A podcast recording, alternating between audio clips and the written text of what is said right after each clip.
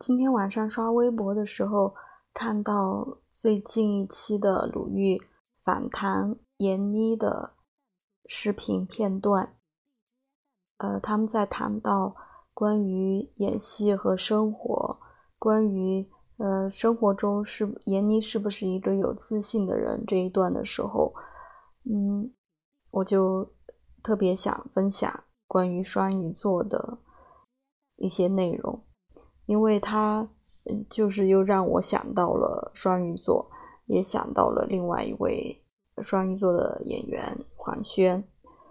嗯，鲁豫的问题是这样的，是问他生活中是不是一个有自信的人，然后闫妮说他不是，但是他工作的时候，嗯，在角色里面就会，嗯，如有神助，大家就觉得他在片场讲什么台词。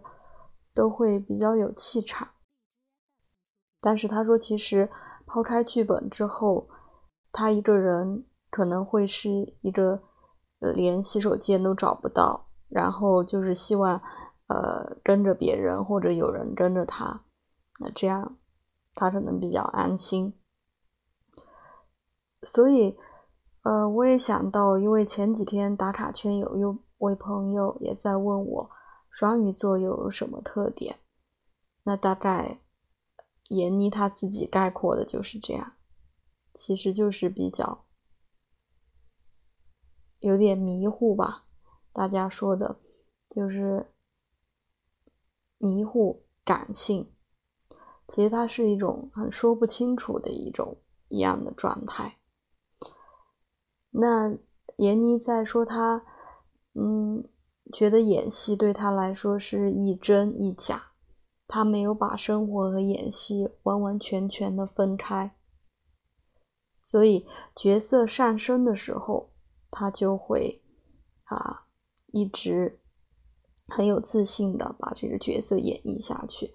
他用到了“上升”这个词，我觉得就是很很有双鱼座特点的一个感觉。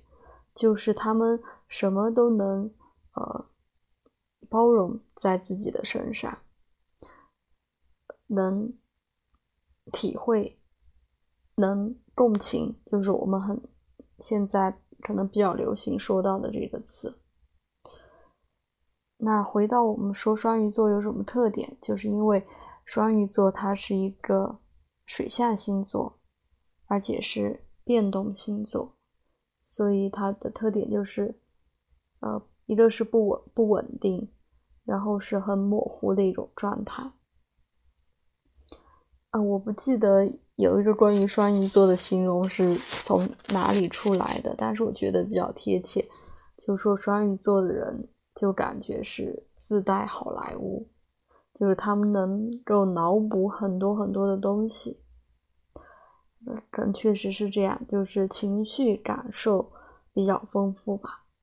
因为他的守护星是海王星，啊，我们就知道是比较发散的，嗯，这样一颗行星。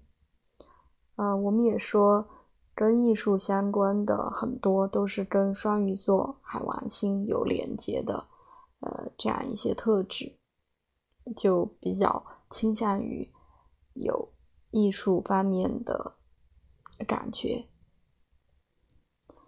那还那关于嗯打卡圈的这位朋友问过的双鱼男是不是很花心？